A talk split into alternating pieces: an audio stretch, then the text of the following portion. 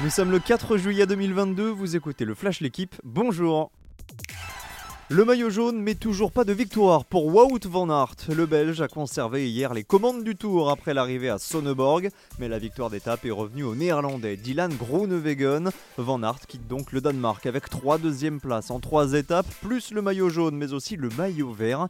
L'autre héros du week-end s'appelle Magnus Kort Nielsen. Le Danois, lui, porte le maillot à poids et le dossard rouge du plus combatif. Aujourd'hui, c'est repos pour les coureurs avant la première étape en France dès demain. Un drame évité de peu à Silverstone lors du Grand Prix de Grande-Bretagne. Le halo a peut-être sauvé la vie de Guan Yuzu, victime d'un accident spectaculaire au départ. La course a été relancée après une longue interruption sous drapeau rouge et c'est l'Espagnol Carlos Sainz qui repart avec la victoire, la première de la carrière du pilote Ferrari.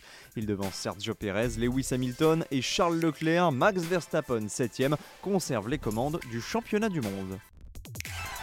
Novak Djokovic est en quart de finale de Wimbledon. Succès en 4 manches hier soir face à Tim Van Rijthoven.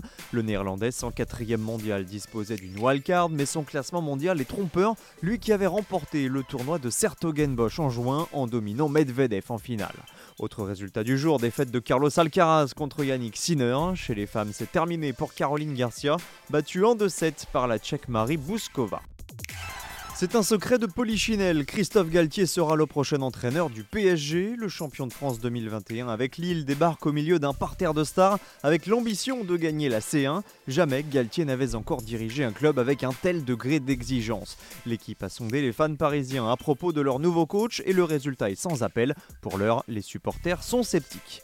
Merci d'avoir écouté le Flash l'équipe. Bonne journée